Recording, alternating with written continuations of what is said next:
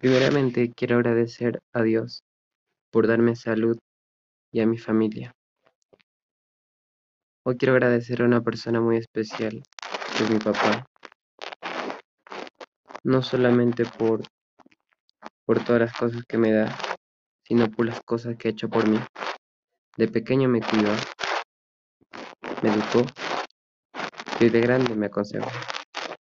Como papá solo hay uno, como papá no hay dos. Papá es un ejemplo y un héroe a la vez para nosotros. Hoy te quiero agradecer, Padre, por nunca dejarme de lado y estar siempre conmigo.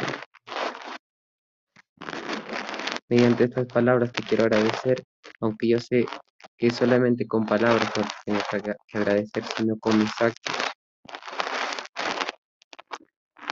Hoy te quiero decir, te amo inmensamente, papá.